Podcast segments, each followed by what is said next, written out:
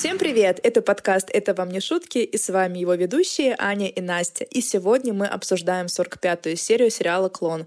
Как вы уже слышите, я вернулась к своему старому оборудованию, которое не оборудование, и эксперимент с новым микрофоном провален позорно. Поэтому я приношу свои извинения за ужасный звук моей дорожки в прошлом выпуске. Я надеюсь, что это все равно не испортило ваше впечатление о нас.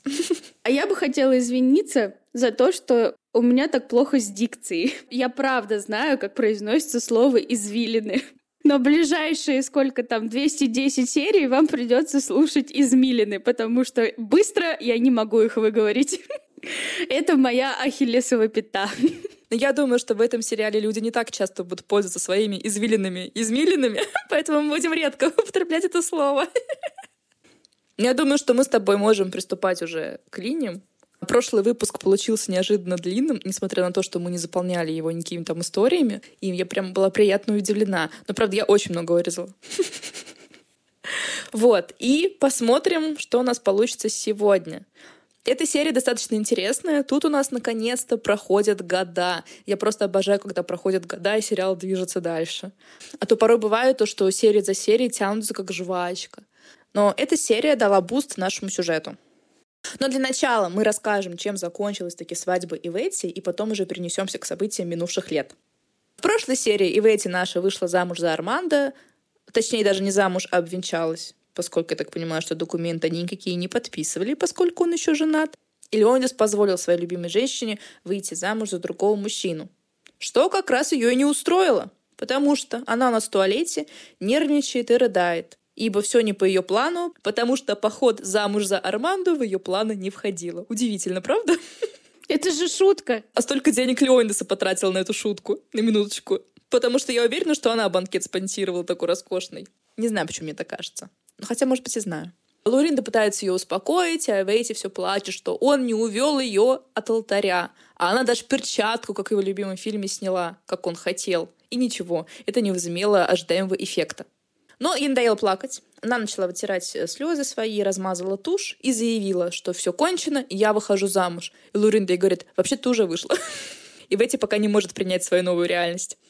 Ну вот она вытерла кое-как там слезы, и вся заплаканная вернулась к Арманду. Мне сначала показалось, что Арманду был несколько шокирован тем, что он увидел. Но, посмотрев на ее страдальческое лицо, он ей улыбнулся, как будто бы ничего не произошло. Мне кажется, он в этот момент вспомнил, что свадьба-то не на его деньги. И у него, если что, есть запасной вариант. Жена, с которой он еще не развелся официально. Интересно, она вообще знает, что он там заново женится? Что он вообще не живет с ней? Ну и Ветти тоже в ответ ему попыталась улыбнуться, но получилась какая-то гримаса Гарольда, который скрывает боль. Знаешь такой м-м. мем? Ну такой седой мужик а, улыбается, такой через силу. вспомнила. Вот он, он самый хорошо описывает мемы, мастерски. Хотя, может, Армандо подумал, что на часе так рыдала. Вряд ли. Думаешь, понял? А Леонидас на лужайке перед рестораном ходит туда-обратно с трагическим лицом и, наверное, предается воспоминаниями об Эветте, потому что сопровождает его мысли наша любимая песня «Лунату». Странно, что никаких флешбеков нам не показали. Да, да, я тоже прям ожидала. А еще его так долго показывали, как он стоял один там в кустах. Мне даже показалось, что он скупые слезы утирает. Да, потому что он как бы приложил пальцы к своим глазам, как будто бы что-то вытирает. Но журавли цапли в действии, как обычно. Все стабильно у пациентов. И на этом свадьба нашей Ивети подходит к концу. И совсем скоро мы услышим прекрасный рассказ о ее новом браке. Вот это затравочка. Вам придется слушать середину выпуска. А в следующей линии у нас наконец-то проходит несколько лет. Нам показывают, как Альбьери на пляже играет с Лео. И пока тот до него бежит, хоп, и ему уже 6 лет. Очень долго бежал своими маленькими ножками. Ну да, ему, наверное, примерно 6 лет, потому что нам еще в этой серии не говорили, сколько лет именно прошло. Но по логике сюжета, я думаю, что где-то 4 года, наверное, прошло. Хотя мальчик, мне кажется, выглядит гораздо старше 6 лет. Ну, на 8. Но в этом возрасте просто большая разница, даже год дает. Не знаю, мне кажется, с 6 до лет 9 не разберешь, сколько тебе лет. Я тут смотрела свои детские фотографии, и вот я просто знаю, что вот здесь вот с этой прической я ходила там во второй класс. А так, что в 6, что в 7, что в 8 одинаковый ребенок, который еле достает э, до стула. Ну, и ты такого просто роста была маленького. А Лео уже выше тебя. Сейчас. В 6 лет. А может, в 4. Ну ладно, я не эксперт по детям, поэтому пока оставим. Ориентируемся, что прошло где-то 4 года, я думаю, да, около того. Мы будем ориентироваться по Мэл, она более под, больше подходит под свой возраст. Ну, про нем попозже скажем, у меня тоже, на самом деле, вопросик. Ты думаешь, ей 4 года есть там? Думаю, да. Но мы отвлеклись, возвращаемся к Альбьере, который все эти непонятно сколько лет оторваться не мог от ребенка. Баловал его всячески, покупал, везде водил. И постоянно с ним играл на детских площадках. То он его катает на колесе, то он его катает на горке, то он катает его на качелях. А у Лео вообще друзья есть? Он вообще общается с другими детьми своего возраста? Альбьере его все. Ну, как бы то ни было, мы видим, что привязанность мальчика к Альбьере очень сильно растет. Он сам от него отлепиться не может, в свою очередь. Стокгольмский синдром. И вот как-то Деуза пришла забрать Лео домой, а он орет. Говорит, не хочу уходить, я хочу остаться с папой. Мне сразу резануло слух, каким папой. Кто этот мужчина и почему нам его не показывают? Его никто не поправил. И мальчик очень неприятный, мне он не понравился. Капризный, жутко, да. Ну, потому что, как и предсказывала Массинья, Альбери таки избаловал мальчика этими дорогими игрушками, этими походами и катаниями на качелях. И еще тут Лео сказал папе, ну, Альбери, я не хочу с ней идти, с ней. Не с мамой, а с ней как будто просто какая-то левая тетка. Да, как будто это чужая женщина пришла. Альбери здесь себя ведет не лучше. Он сидит и ничего ему не говорит. Ну, то есть нормальный взрослый бы его поправил и сказал, Лео, за тобой пришла твоя мама, тебе нужно пойти домой. А он просто сидит тоже, как маленький ребенок, губы надул и обнимает его. Это что такое? Альбери это и на руку же. Потому что Альбери тоже не воспринимает Деозу как мать Лео. Хотя я все равно уверена, что несмотря на то, что Лео это клон, несмотря на то, что он не родился с генетическим набором Деузы, она его мама. Она его все-таки выносила, она его воспитывала, она его любит. Поэтому я считаю, что она его мама. Но для Альбьери и для Лео Деуза так, тетка, приходящая, уходящая. Так Альбьери палится этим, то, что вот он так себя ведет. Почему пальцы? Перед кем? Они же привыкли к этому, что он чудной. Что у них запечатление произошло, когда он родился. Мне кажется, они оправдывают его тем, что, возможно, Алиберия сама мечтала о сыне. Тут, получается, у него ни сына нет, и любимый крестник Диогу разбился, погиб. И вот теперь у него новый крестник, который как будто бы замещает сына и Диогу. Во всяком случае, Эдна точно таким образом оправдывает, я думаю.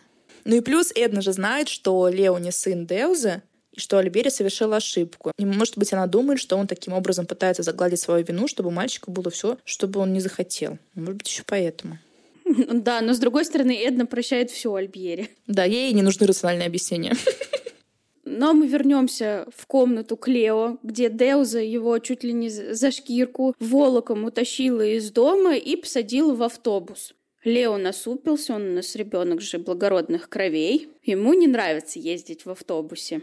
Ну а на следующий день Лео звонит Альбьере и просит его забрать, потому что не хочет смотреть, как делают маникюр. А кто его просит смотреть? Там просто Деуза сказала ему, что, пожалуйста, быстрее помойся, ко мне клиентка придет, и мы там займем кухню. Его никто не заставлял смотреть на этот маникюр. Сиди, играй в игрушки. Ну, это, конечно, была манипуляция с его стороны, чтобы Альбери, наверное, проникся его горестным состоянием и быстрее прилетел и забрал его на своем ковре-самолете. Лео еще здесь говорит, она говорит, что ты не мой отец, но ты же мой отец. Конечно, говорит Альбери, я твой отец.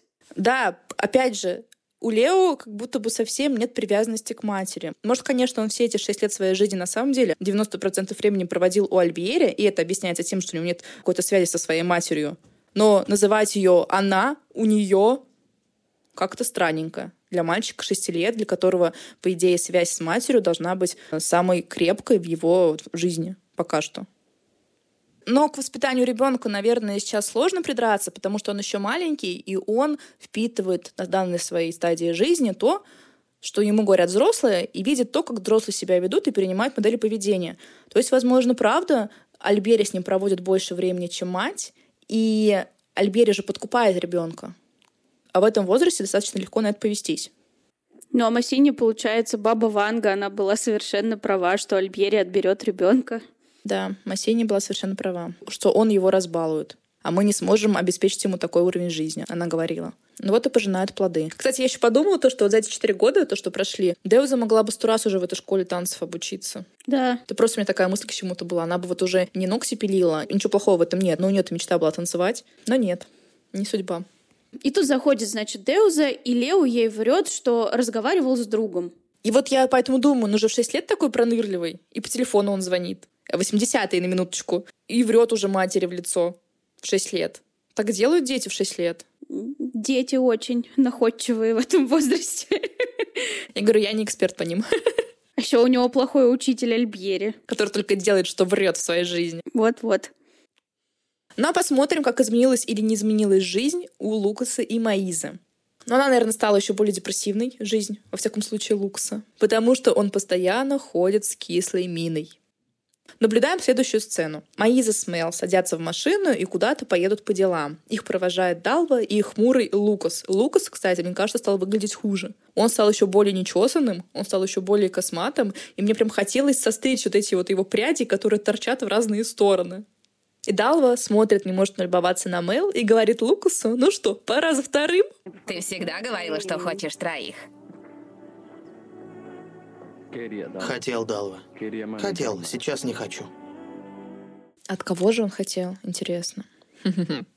А Далве, конечно, нужно еще влезть и в постель. Маиза и с Лукасом. Наверное, уж они сами разберутся, когда им кого рожать. И тем более Маиза, женщина, и вынашивает ребенка. И живет во враждебной атмосфере, дома Ферасов, где она не может даже стул переставить. Еще второго рожает. Ну, спасибо. У них, по-моему, уже закончились комнаты, только вот у Диога пустая стоит. А эту комнату точно Леонидас не отдаст. Позже Далла играет с Мел во дворе, Лукс хмур на них смотрит с балкона и вспоминает фантазии Жади об их совместных детях. Жади говорит, что у них будет красивая дочка. Жади научит ее танцевать, носить платки, и у дочки будет много-много золота. А Жади у нас все-таки меркантильная, что ли? Пока она живет с Аидом, я не наблюдаю, чтобы она прям как-то особо любила золото. Во всяком случае, пока что. А тогда, когда они с Лукасом были только в зачатке своих отношений, непонятных, она вообще была девочкой из Бразилии, из не очень обеспеченной семьи, которая, мне кажется, думать не думала про золото. Она с своим кулоном носилась, и ей чужды были эти цацки. А тут, оказывается, хочет, чтобы у дочки было много-много золота. Ну, так она для себя не хотела золота, а для ребенка хотела. А дочку осыпать золотом. Но жади, как показывает практика воспитания детей баловством, это ни к чему хорошему не приводит. Спроси у Альбьери. А я вот смотрела на то, как Лукас смотрит на своего ребенка, и я вот не хотела, чтобы мой папа так на меня смотрел. Там просто ни капли любви в глазах не было. Ну, я говорю, его показали несколько раз в этой серии, он все время был с таким лицом про войну. Никакого счастья у мужчины нет в жизни. Ну да ладно, мы тут узнаем, что Лукас спустя 4 года все так же занимается большим теннисом. Молодец. Хвалю. На теннисе он тоже не сильно счастлив, но хотя бы уже немножко больше похож на человека. И получается, перед кортом Аиза с подругой сидят за бранчем, наверное, и Лукас, перед тем, как пойти на корт играть, тычет им свое родимое пятно. Ну, в смысле, не им, а жене. Мол, оно увеличилось в размерах. Мне кажется, вот такая демонстрация своих телес и своих родимых пятен как-то вообще не к завтраку. Над столом, да. Еще и при чужом человеке. Это, кстати, девушка Лабату. А, да? Она просто с хвостиком. А я даже не узнала. Вот это глаз алмаз. А я и думаю, откуда у Маизы подруга появилась. Лобату ей привел. На, дружи. Как раз ее ровесница. Ну, значит, Лукас целует Маизу и ходит играть наконец-таки. И девушка эта, Лобату, спрашивает, все ли у них в порядке. Вначале было тяжело, но теперь у нас все наладилось. Он не похож на Диогу. Диогу был сама жизнь. В нем был огонь. Все девушки влюблялись в Диогу. Ты тоже была влюблена, раз вышла замуж за его брата, за его копию. Я была очень растеряна. Да кто бы не растерялся. Я потеряла своего парня, которого обожала. И вдруг он снова передо мной, как будто ничего не случилось. Да, это сложно. В моей голове вертелось, что этот человек мой. Понимаешь, мой. Я ревновала Лукаса еще когда почти не была знакома с ним. У него была девушка, и когда я знала, что он с ней, я умирала от ревности. Как будто это Дьогу изменял мне. Та девушка из Марокко? Где она? Не знаю. Пропала. И пусть не возвращается. Ой, ну диалог, конечно, просто замечательный. Опять бедный Лукас всего лишь копия Диогу. Как говорит подруга, ты, наверное, очень любила Диогу, раз вышла замуж за его копию. То есть Лукас у нас неодушевленный предмет. Да и Маиза также как-то странно рассуждает. Она вначале говорит, что Диогу был сама жизнь, и тем самым противопоставляет своего мужа. Она опять перечеркивает свои же слова, которые она говорила Далви про то, что Лукас совсем другой, про то, что в Лукасе другая энергия, он с другой харизмой и так далее. Лукас ей нравится больше. Но я немножко тут оспорю твои слова, потому что здесь она тоже противопоставляет живого Диогу апатичному Лукасу, очевидно. То есть, да, Лукас другой. И она никогда не говорила, что у Лукаса есть харизма. Она говорила, что он более нежный, более мягкий и так далее и тому подобное. То есть про его живость, про его харизму не было сказано ни слова. Просто тогда ее это устраивало, потому что она не чувствовала, скорее всего, от Диогу никакой нежности, потому что с Диогу они общались три дня, и она не была его девушкой. Запомним это. Хотя тут она говорит, что была. Это ложные воспоминания, которые создала в ее голове Далва своим больным воображением. Они не встречались. Они были знакомы неделю, наверное, от силы, встречались пару раз. Все. Это насколько же Диогу был харизматичный, необыкновенный молодой человек, что он так запал ей в душу, что она готова была выйти замуж за его копию. И до сих пор несет в себе воспоминания Диогу, которая еще и трансформировалась и модифицировалась со временем. Мне кажется, она уже наделила его качествами, которых у Диогу не было. Но она себе придумала человека и с ним живет. Но в итоге она сама говорит, то, что Лукас и это разные люди, поэтому я вообще не понимаю резона Маизи жить дальше с Лукасом. Во всяком случае, из этого диалога непонятно, какие у нее к нему чувства и есть ли они вообще. Потому что, опять же, это ода к почившему недопарню. Вдох-выдох, и мы опять играем в любимых. Пропадаем и тонем в нежности залива. Да-да, типа того. Но пока оставим эту задорную семейку Твикс, от взгляда на которую хочется спать. И перейдем к главарю этой семейки, к Леондесу который сидит в ресторане Слабату и рассказывает, что именно в этом ресторане встретил когда-то Иветти с тем журналистом. Жаже Луисом, то бишь. Вот его имя я вообще не запомнила. Он для меня прошел просто. Я в прошлой серии его упомянула, неожиданно вспомнила, и вот мне отпечаталось в мозгу. Я вообще запоминаю очень много ненужной информации. А нужно не вспоминаю. Лобату тут решил накинуть на вентилятор и спрашивает, знает ли он что-то про Иветти. И Леондис говорит, она переехала в Аргентину, потому что там у ее мужа бизнес. Лобату добавляет, что слышал от ее подруги, что муж очень богат. Зачем он тогда спрашивает у Леондиса? Если он сам с этими подругами общается, я тоже не поняла. Я говорю, подкинуть на вентилятор. А мне интересно, откуда у Леониса такие сведения? Тоже подружка в крылышках притащила. Лобату еще добавляет, что проходил вчера мимо магазина и Ветти. Он на месте, но двери закрыты. Э, Леондус интересно, закончила ли она в нем ремонт, но об этом мы узнаем позже. А Лобату все продолжает давить говорит, ему очень жаль, что у них не сложилось. И Ветти приносила счастье и свет в дом Леонидаса. Да, он тут еще добавляет, что Ветти на него хорошо влияла. Мне показалось это упрек тому, что Леонидас стал еще хуже за эти годы. И раньше хотя бы и Ветти как-то приносила свет и радость в его дом. И он хоть немного становился повеселее. Но сейчас, за вот эти прошедшие три года, которых он даже не видел ее ни разу, не разговаривал с ней ни разу, совсем, наверное, Леонидас одичал. Леонидас продолжает рассуждать, что не может себе простить, что мог бы предотвратить эту катастрофу, но не сделал этого из-за Иветти. Лобату говорит, что это тлен, глупости, не мог ты ничего предугадать и почувствовать. Леонидас задумался и пошел к пианисту просить сыграть ему луну. И почему-то заиграла прям песня. То есть не инструментальная мелодия, которая должна, по идее, выходить из пианино, а прям полноценная песня со студийным звуком. Ну, может, конечно, там пианист просто для вида сидел, пальцами перебирал, а на самом деле у него там бумбокс стоит под пианино. И он по заказу зрителей включает то, что им хочется. Ну, в общем, понимаем то, что Леондес наш очень грустит по Ивете. Но легка на помине, а вот она и наша Ивете. В красном костюме с красными чемоданами спускается по эскалатору аэропорта Рио. И прям по ней мы видим, что она очень нервничает и очень злая, потому что ей прям видно не терпится сойти с этого эскалатора уже и поехать домой. А Луринда с Деузой болтают в квартире Ивети. То есть мы понимаем, что как минимум Деуза продолжает жить у нее в квартире, но мне кажется, и Луринда тоже. Потому что Деузе, наверное, будет дороговато в одиночку квартиру снимать. Конечно. Хотя помнишь, когда-то Деуза жила в роскошном доме, огромной площади. То есть там у нее тоже была квартира, она была очень большая, помнишь? Мы еще даже добавляли в группу этот дом. Так у нее там что-то произошло, вот это у нас память, конечно. Она же целенаправленно переехала к Иветте. Да, там что-то случилось, но я не помню, что. Вот, ну, и ладно. я не помню. Если кто-то помнит, напишите в комментарии. Ну да ладно, девочки сидят в квартире Вейти, болтают об Эдвалду. И, по слухам, он работает в ателье в Пенье. Луринта говорит, что думала, что его вообще в Рио нет, потому что его дух пропал из Танзала. Но Деза сказала, что нет, он не исчез, потому что в Танзал ему запретил ходить владелец из-за того, что они тогда вот с ним устроили потасовку с поломанными стульями и столами. Двалду теперь наказан. И, кстати, я решила все-таки составить немножко карту Рио и посмотрела, что это за район такой, Пенья, где у нас работает в ателье Эдвалду. Это недорогой спальник на окраине Рио. И самое интересное в нем то, что там находится комплекс из 13 фавел. И в этих фавелах проживает 100 тысяч человек. Я думаю, что все знают, что такое фавелы. Я знаю. Что же такое фавелы, Аня? Что у нас тут экзамен, что ли? Фавелы — это, грубо говоря, трущобы, где живут очень-очень бедные слои населения и очень криминализированные слои населения. То есть там вовсю процветает торговля наркотиками, торговля оружием. И группировки в этих фавелах могут устраивать потасовки прямо э, среди бела дня. И никто от этого не защищен. Поэтому э, места это очень опасные. Если будете в Рио, конечно, ни в коем случае я не советую туда суваться. Получается, Эдвалд у нас в таком опасненьком районе работает. Довольно-таки. Я надеюсь, что он хотя бы не живет в фавелах в Пенье. Он сможет себя защитить. Он так браво дерется стульями. С женщинами.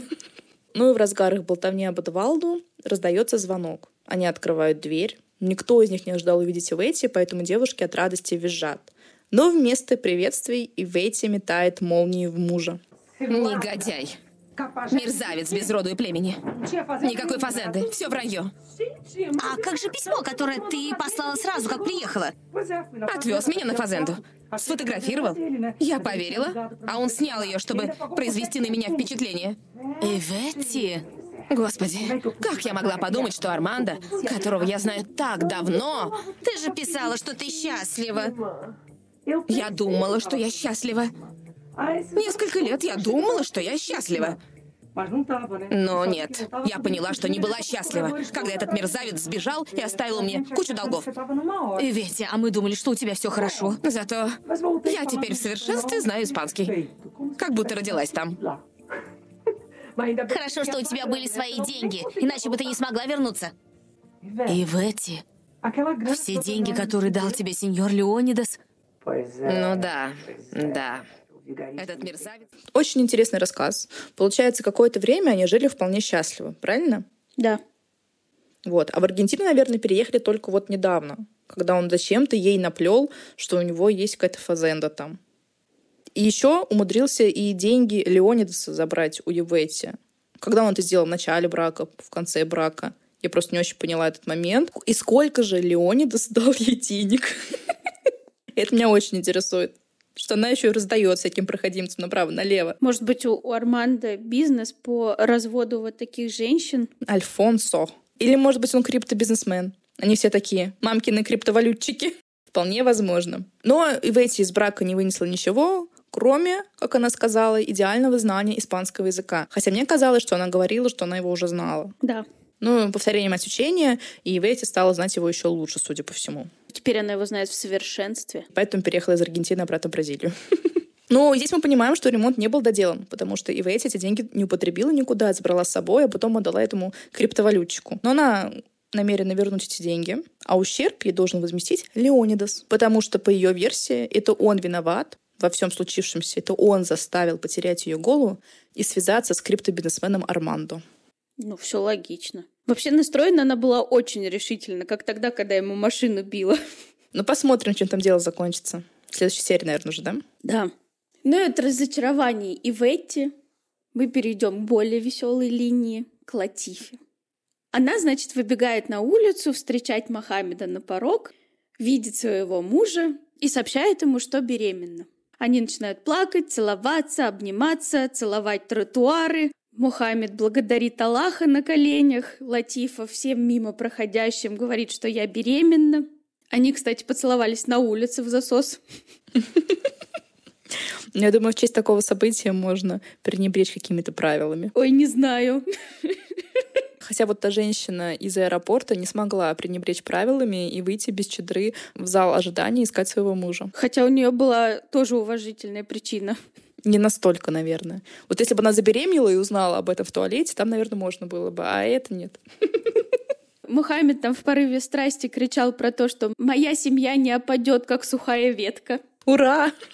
Ну и вот, перестав целоваться и приставать к чужим людям, они зашли в дом, там продолжают радоваться и прыгать. И Мухаммед Латифи говорит, ничего не делай, не прыгай, не скакай, не готовь, тяжелое не поднимай, все будет делать Мухаммед. Мухаммед говорит, что рожать они будут в Марокко, и он там пожертвует 10 верблюдов и уносит свою принцессу на руках в комнату. Позже они поют, готовят баранину, и Мухаммед потом на улице это все раздает прохожим. А мне интересно было то, что прохожие так спокойно берут и не боятся, что это может быть отравлено, потому что он, конечно же, раздавал это просто в тарелочках, не покрыто ничем, ни там, ни в пакетике, ни в судочке. Но даже если было бы в судочке, все равно там мало ли какой-то мужик стоит, может, он нам потроить хочет весь район крысиным ядом. Да ты видела, с какими блаженными лицами они раздавали эти угощения? Проще взять, не отстанут же. Ну и бедных же там много, они же живут не в очень богатом районе пока. Я, кстати, сначала тоже думала, может быть, они только бедным раздают. Ну, там все подряд подходили. Все подряд, да. Ну, я говорю, тут проще взять. Еще будут за тобой бегать. А в Марокко счастливая Зурайда бежит в дом Саида, где сейчас сидят Джади, Саид и Али, чтобы сообщить им о такой счастливой вести, о беременности Латифа. Все в радости возносят руки к Аллаху, благодарят его, радуются за Латифу, прыгают. Тут же прибегает Назира. Я не поняла, почему она с ними не сидела. Откуда-то из подвала вылезла, с сокольного этажа. Она выполняла обязанности по дому. Вместо Жади. Да. Но Назира тоже очень обрадовалась за брата и невестку. Говорит, наконец-то! И Саид переглянулся Жади на этих словах и очень печально сказал, что у них вот нет детей. И вот наша парочка Мухаммед и Латифа уже прилетают в Фес. А, целуют стену, обнимают платки, пока идут по Медине. И почему-то они идут без чемоданов. Ты заметила? Я заметила. Я думаю, это Али Ахмеда своего послал. А, ну точно. Да, возможно, возможно. И еще мне интересно, кто остался в магазине у Мухаммеда. Потому что у Латифа, судя по всему, еще маленький срок, то есть ей еще ходить полгода беременной в Марокко. Кто же там останется за хозяйством присматривать? Я думаю, они его просто закрыли. Но если у него помещение в собственности, то, наверное, это не так дорого. А когда Мустафа появится? Уже когда они переедут в другой район, не он сейчас следит за этим? Мне кажется, только через 20 лет появится. Ну, не через 20, еще через 10. Ну ладно, оставим эти практичные вопросы. И я так понимаю, что они еще тут не были все семь лет, потому что они так радовались, что наконец-то родные улицы, родные платочки, родное небушка. Прям очень были рады. За семь лет ни разу не прилетели сюда, получается. Потому что нечего деньги тратить. А Назира, пожалуйста, туда-сюда летала. Даже Абул грозился. Конечно же, в честь их приезда в доме большой праздник. Опять же, как обычно в этом сериале, все танцуют, бьют в бубны, пляшут, целуют и обнимают супругов. Даже Назира расцеловала Латифу и наказала строго-настрого родить мальчика. А я так поняла, и эта догадка моя подтвердилась, что они разместятся в доме Али, в доме жены, Хотя, как говорил Али, жена уже не принадлежит своей семье, она принадлежит семье мужу. Но ночевать бесплатно мы будем в доме семьи жены. Удобно. Просто Абдул живет в картонной коробке. Как мы говорили, либо в доме престарелых. У нас еще такая была теория. Мы ее просто не озвучивали. Да, Латифа и Мухаммед будут жить в доме Али, потому что комната уже ее готова к гостям, и Али даже поставил туда кроватку. Зурайда, Жади и Латифа в ее комнате. Жади спрашивает, каким именем хочет назвать Латифа своего ребенка. Латифа говорит Мухаммед. А зачем называть ребенка в честь мужа? Это я не поняла, но да ладно. Бог с ней. И Жади спрашивает, а если будет девочка? Латифа говорит, что не будет никакой девочки.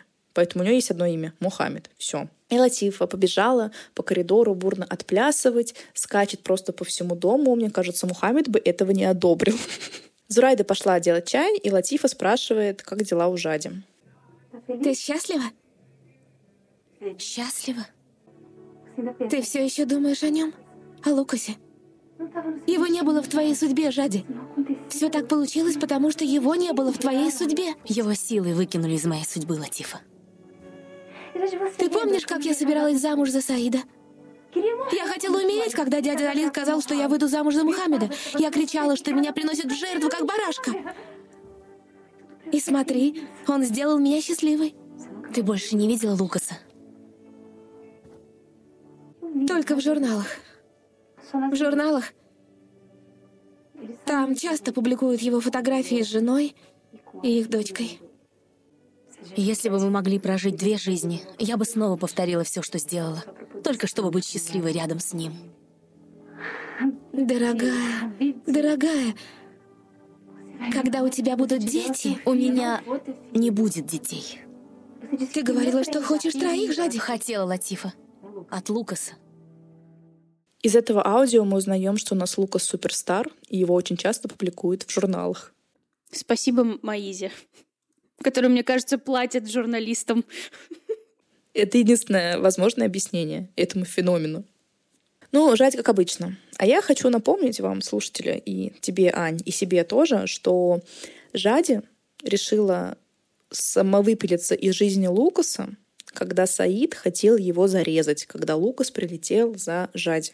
И она клялась и божилась перед Аллахом, что если Аллах спасет Лукаса, то есть если Саид не зарежет Лукаса, то она навсегда от него откажется, никогда больше с ним не заговорит, никогда больше его не увидит. Так что же случилось? Помню, будто это было вчера. И более того, когда она читала все эти вырезки, она же была очень возмущена, что он и быстро женился.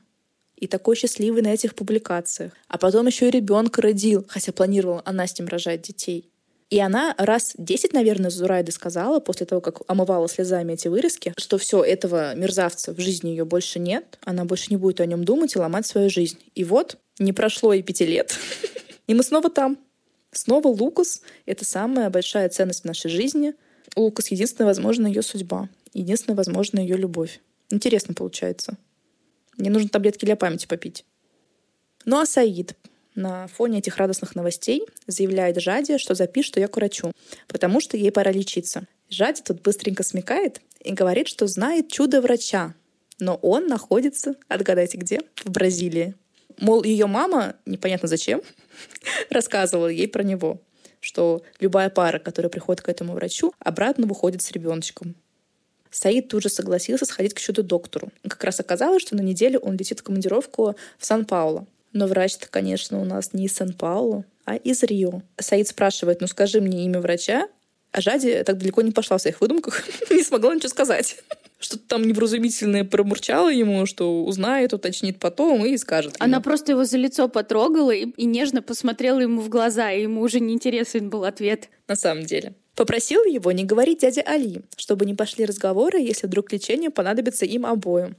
Но Саид сказал, что мужчина-мусульманин рождается плодовитым и в лечении не нуждается. Они где-то все вычитывают. Я помню, Зурайда так говорила про Мухаммеда.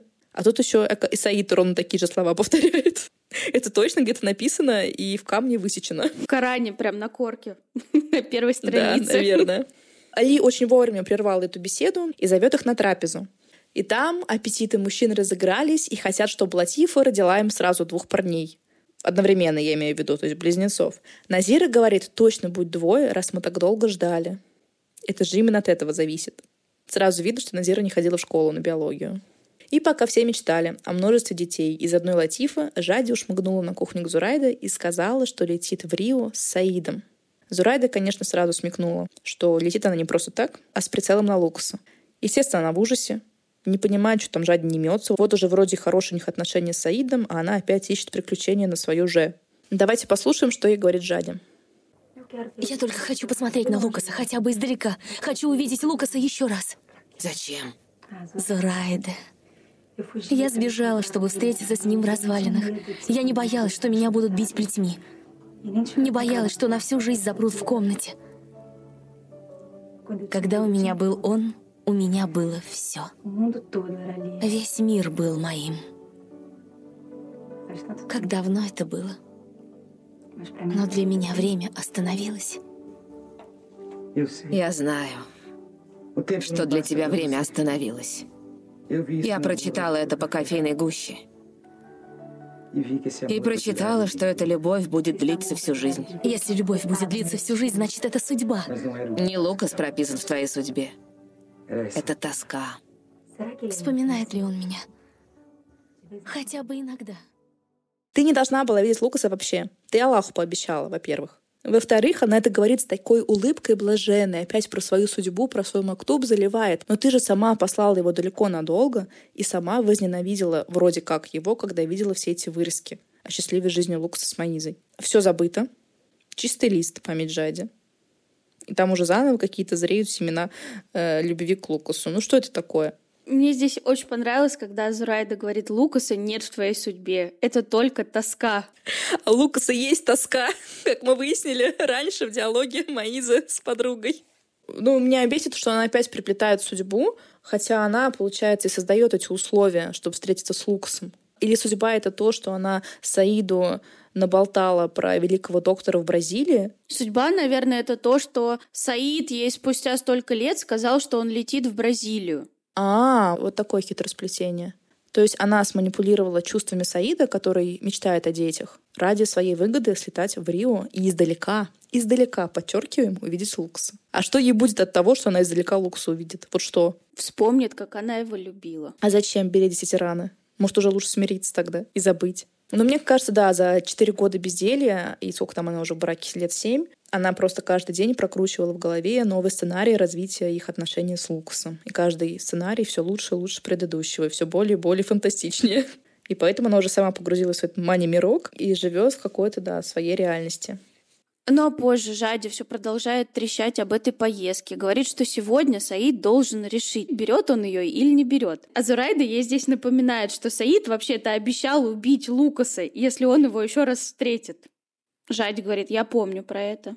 Я поклялась Аллаху, что не буду с ним общаться, поэтому просто издалека на него посмотрю. Хватило же ей сил от него отказаться, она еще здесь добавляет. То есть она все-таки вспомнила свою клятву Аллаху, но она ее уже по-другому немножко трактует. Тогда, если не ошибаюсь, а это логично, речь шла о том, что вообще забыть Лукаса из своей жизни вычеркнуть. Но тут уже есть послабление. Если издалека, то не считается.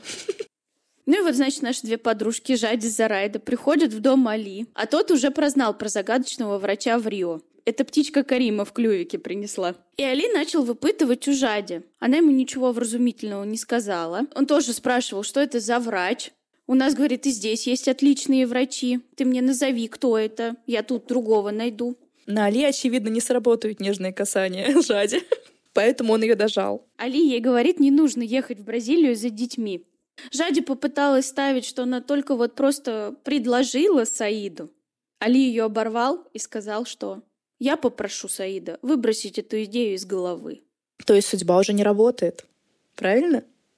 Или мы опять будем мактуб натягивать на глобус? Именно этим мы и будем заниматься. Потому что она говорит за Райда, что все равно заставит Саида взять ее с собой. Да, да. Вот так она насилует свою судьбу. И в этот момент Зарайда увидела за занавеской подслушивающую Кариму. Схватила метлу и отлупила ее. Карим какой-то плохой шпион, она прям стала за прозрачную занавеску. В двух шагах от Жади Зурайда. Ровно за такой же стоял Лукас. И никто его не видел. Что-то со зрением у героев сериала. Хотя, знаешь, у них такое плохое освещение, ты заметила, в домах? Оно какое-то полуестественное, что ли, и там как-то все время хочется немножко подсветить. Вполне возможно, просто правда не видели из освещения. Ну и вот как раз вечером в полумраке Жади впервые наносит свой фирменный макияж, который она потом будет носить до конца сериала. Это густо подведенные черным глаза со стрелами Амура. Ну, тут она еще руку набивает, и поэтому не так ярко красит. А мне было удивительно смотреть, как можно при таком освещении вообще что-то нарисовать. Хотя, может, поэтому не такие толстые стрелки получались, потому что другие просто не нарисуешь, когда эти лампы светят с улицы. Так они такие ровные, одинаковые. Я при свете софитов не могу ничего нарисовать. Я помню времена, когда я рисовала стрелки. Давно это было. Ты нарисуешь маленькую, тоненькую, аккуратную стрелочку. И со второй накосячишь. И ты начинаешь поверх стрелочек рисовать еще одну стрелочку. И так, пока у тебя они не станут более-менее одинаковыми. А к тому моменту, когда они становятся более-менее одинаковыми, это уже стрелки с толщиной с руку. Вот мне кажется, у нее такая же история. Но ей идет. Ну ладно, да. Мы не так хороши с такими стрелами. И украшений, кстати, у нее уже здесь достаточное количество. Вот эти огромные ошейники на шее, большие браслеты, все уже все. Она, она уже в той стадии. Доросла девочка. В комнату заходит Саид, видит Жади. Ему нравится, когда она красивая, счастливая. И говорит ей, будешь еще лучше, когда родишь. Естественно. Мне кажется, он не знает, как проходит процесс вынашивания ребенка и родов.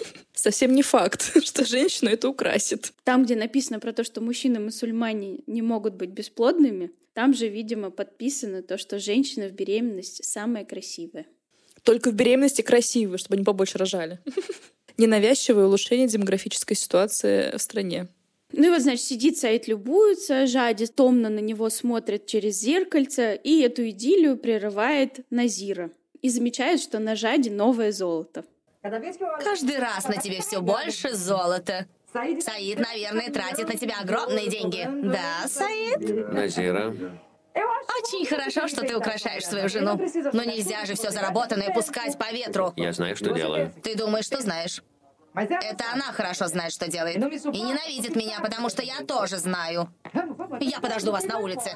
А почему Назира за все эти годы так не улетела в Рио, мне интересно? Помнишь, она тогда поссорилась с Саидом и орала на всю Медину, что у нее только один брат Мухаммед. В итоге она все равно все эти годы живет с Саидом тухнет тут. У нее в Бразилии такая интересная жизнь была, насыщенная. Она и с Эдвалду везде гуляла, и около пивасика сидела, и в парикмахерскую ходила, как на работу. По торговому центру шлялась, моталась. Вообще супер была жизнь. А тут она целыми днями сидит в доме Саида и в доме Али, и все. И с Абдулом общается. Конечно, деградируешь тут. И станешь сумасшедшей. Выслушивать это постоянно нравоучение средневековое. Хотя она наверняка поедет помогать с ребенком у Латифи. Ну да.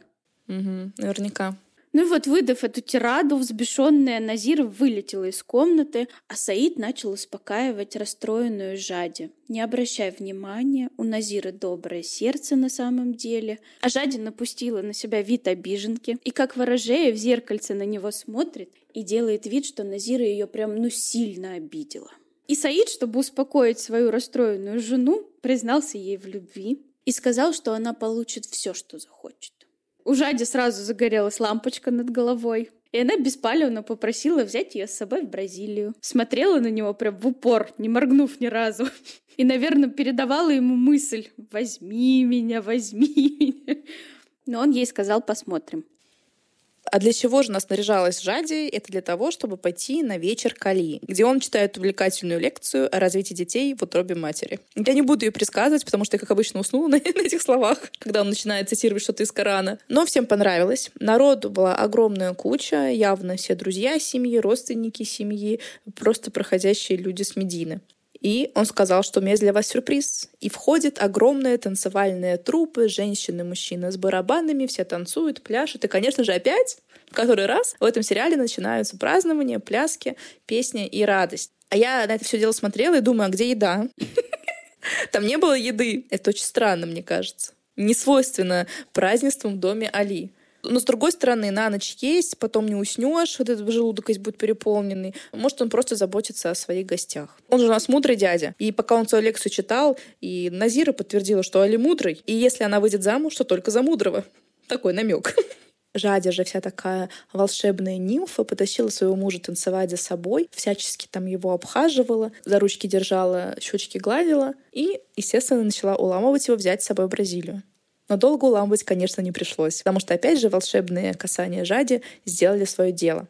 Она ему так интимно там на ушки шептала. Да, кстати. В толпе людей. И она, естественно, была без платка все в платке. Она, естественно, была при всех танцорах, при всех гостях, прохожих с Медины без платка. Ну, это, мне кажется, уже даже не нужно удивляться этому. И ты заметила, что даже Абдул там танцевал? Ой, да, он был очень счастлив. Отжигал, да.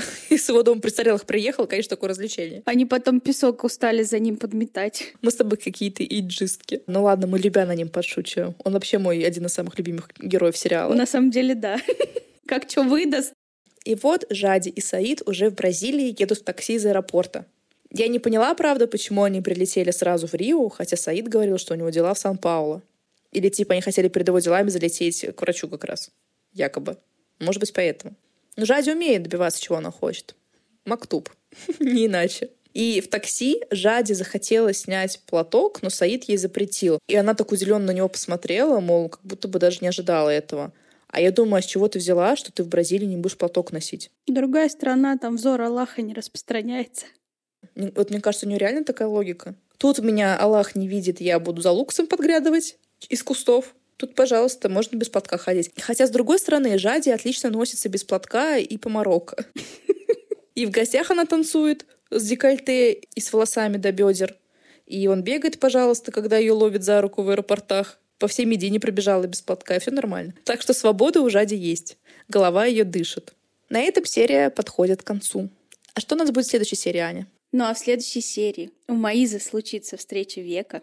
Леонида станет чуточку беднее, а Жадя будет играть в Евгения Панасенкова, если вы понимаете, о чем я.